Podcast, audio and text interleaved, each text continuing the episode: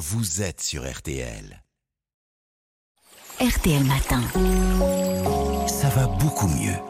Avec vous, Aline. Alors aujourd'hui, vous nous parlez de la façon de conserver ces aliments. Les aliments jouent sur la santé, évidemment, mais les récipients aussi. Et oui, parce que certains récipients peuvent contenir des substances à risque, comme des microplastiques, des huiles minérales, des bisphénols B ou S. Le bisphénol A, rappelons-le, a été interdit dans les contenants alimentaires en France. Ces substances, elles sont suspectées d'être des perturbateurs endocriniens, c'est-à-dire d'interférer avec notre système hormonal et d'être cancérogènes. Elles peuvent migrer vers les aliments, les polluer et nuire à notre santé. C'est pour cela qu'il faut se méfier particulièrement des contenants en plastique. En plus, hein, le plastique, c'est pas écologique. Donc pour stocker les aliments, on évite le plastique. Alors, si l'on veut conserver des restes froids, ça ne pose pas de problème pour la santé. On peut utiliser des bocaux en verre, mais aussi des boîtes en plastique et du film alimentaire, car les particules nocives migrent essentiellement dans les aliments chauds. Les interactions sont faibles, voire nulles avec les aliments froids. Une chose à éviter cependant pour ne pas augmenter le risque d'ingérer des microparticules, c'est de réutiliser des emballages à usage unique, comme les barquettes venant du traiteur ou les bacs à glace. Ça, vraiment, on ne le fait pas. Et alors, si on souhaite emporter des aliments à consommer chauds, qu'est-ce qu'on utilise comme matériau? Bien, le mieux, c'est d'opter pour une boîte repas isotherme en acier inoxydable, car c'est avec ce matériau qu'il y a le moins d'échanges possible avec les aliments qui sont en contact.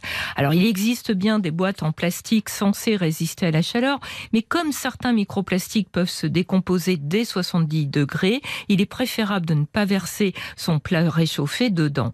Et J'ajoute, hein, pour réchauffer un plat au micro-ondes, hein, on ne le laisse pas dans un contenant en plastique, hein, mais on le place entre deux assiettes. Et le film alimentaire, c'est bien ça aussi pour euh, emballer les, les aliments?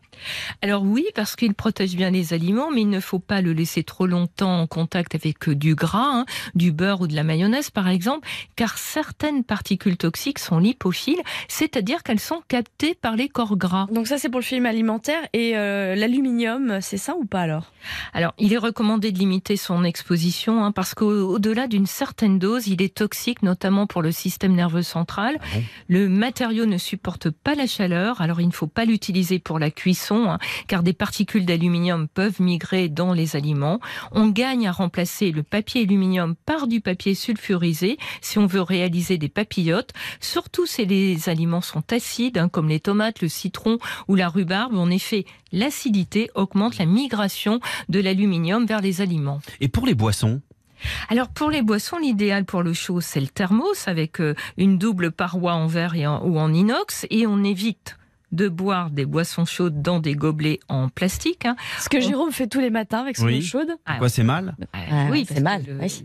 Il faut faire attention à tout, euh, Aline. Ah, mais on préfère le verre. En plus, il y a des jolis verres qui ne contiennent pas de substances toxiques. Et puis, alors, pour emporter de l'eau froide, hein, une gourde en inox ou là même du plastique convient. En revanche, on évite de mettre des boissons acides comme des sodas, des jus de fruits dans des contenants en plastique car l'acidité favorise la dégradation des particules plastiques. Là encore, mieux vaut ne pas réutiliser plusieurs fois une bouteille en plastique Oui. parce qu'elle n'est pas destinée hein, à des usages répétés et le plastique pourrait s'altérer avec le temps. Et si vous avez loupé euh, tous ces conseils en direct, vous pouvez les réécouter puisque votre chronique euh, Aline est podcastable évidemment. Ça va beaucoup mieux, c'est sur euh, l'application RTL. Merci Aline à lundi. À lundi. Et demain, votre place Jessie Inchospé.